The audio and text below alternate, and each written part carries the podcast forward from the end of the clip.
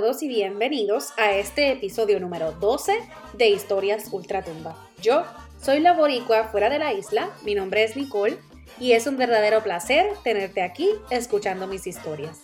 Hoy vamos a hacer algo diferente. Ustedes ya saben que mi propósito es motivar y alentar a otros a que hagan lo imposible por lograr sus metas y sus sueños. Hoy estaré contándoles sobre mi experiencia en la parada puertorriqueña en New York, a quien logré entrevistar y mi verdadero punto de vista ante este gran día. Lo primero que quiero dejarles saber es que para llegar a New York no tuvimos que, invertir mucho, pues cruzamos de Staten Island, New York a Manhattan a través del ferry, que es completamente libre de costo. Sale cada media hora y montan hasta un máximo de 600 personas. Si vienes a New York y quieres matar tres pájaros de un tiro, de ahí se ve la Estatua de la Libertad, el World Trade Center y la gran ciudad en una vista preciosa. Luego nos montamos en el tren hasta la parada 42 de Times Square, que si algún día vienes a New York, en el mismo ferry está el Subway y de ahí coges el tren número 1 desde South Ferry hasta la 42 en Times Square. Inmediatamente llegamos esos primeros 5 a 10 minutos. Quiero contarles que se me puso la piel de gallina.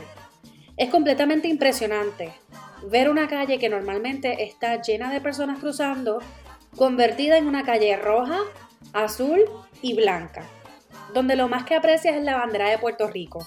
Una calle donde no hay banderas. La nuestra brilló por sí sola. Para la gente que va a New York mucho y jamás había visto algo así, como por ejemplo yo, es completamente impresionante. La caravana ya había empezado y veías a todos gritando, yo soy boricua, pa' que tú lo sepas. o, como en otras carrozas, música que está bien pegada hoy. Pero no era nada más emocionante que escuchar. ¡Qué bonita bandera! ¡Qué bonita bandera! Es la bandera puertorriqueña. ¡Qué bonita bandera! Mi gente, de verdad que esos son los segundos que eran, mira, súper para pelo. Pero tengo que confesarles que los siguientes puntos son los que me parecieron bien y no tan bien. Pero esto es completamente mi percepción, respeto la que, la que otros tengan. Número uno, la parada puertorriqueña es para llevar un mensaje y el de este año, más que todo, fue que nos descolonizaran. Ya que a todos nos parece, y me incluyo, que luego del huracán María a Puerto Rico le quedó muy claro el lugar que tenemos para el gobierno de Estados Unidos y lo que ellos han hecho por nosotros. Número 2. Recalcar las 4.645 víctimas por el huracán María, que no han sido auditadas y que el gobierno quiere esconder, que deben auditarse y que no debemos permitir como puertorriqueños que esto pase por alto. Número 3. La necesidad que tiene el pueblo puertorriqueño y que a nueve meses del huracán María, que se cumple en este próximo 20 de junio, todavía hay gente que no tiene agua o luz. Número 4. El que tenemos un compromiso con Puerto Rico. No importa que estemos fuera de la isla, tenemos que aportar nuestro grano de arena para que nuestra isla se levante. Alzar nuestra voz desde donde quiera que estemos, para luchar por los derechos de nuestros puertorriqueños. Yo me sentía más orgullosa que nunca de ser puertorriqueña. Si algo tengo bien claro es como mi mamá me decía, el día que te vayas de esta casa tú vas a extrañar hasta el peor de tus días, Nicole. Y si bien es cierto, hoy día Puerto Rico representa esa casa. Y sí, lo extraño con toda mi alma y mi corazón. Estar lejos de casa me ha enseñado el orgullo patriarcal que muchos no sentimos cuando estamos en ella. Y el deber que tenemos como ciudadanos de luchar por que Puerto Rico esté mejor. Bien representado donde quiera que estemos, ¿eh? Si bien tengo que decirles, es que si van algún año a la parada puertorriqueña podrán conocer las diferencias entre un puertorriqueño que lleva meses aquí y uno que vive aquí desde su niñez. Es muy claro que somos todos super boricuas, pero la esencia es muy diferente. Estuvo lloviznando todo el día en la parada, pero allí permanecíamos todos celebrando nuestra raza. Y qué más orgullo que venir de una tierra donde todos somos capaces de ir cada día por más y demostrar que somos muy valientes. Estuve entrevistando a un señor en el subway cuando veníamos de regreso. Él lleva participando de la parada puertorriqueña desde el 1982 cuenta que para aquellos tiempos se veían más artistas. Era más emotivo, había menos policías, todas las calles estaban abiertas y podías tomarte fotos en toda la avenida. Hoy día no es así. Todas las calles están cerradas por policías y solo puedes entrar por una o dos calles principales. Durante la tarde, la salida y la entrada era solo por la avenida 51. Tenemos que estar muy claros que si vamos a ir es algo de todo el día de pie.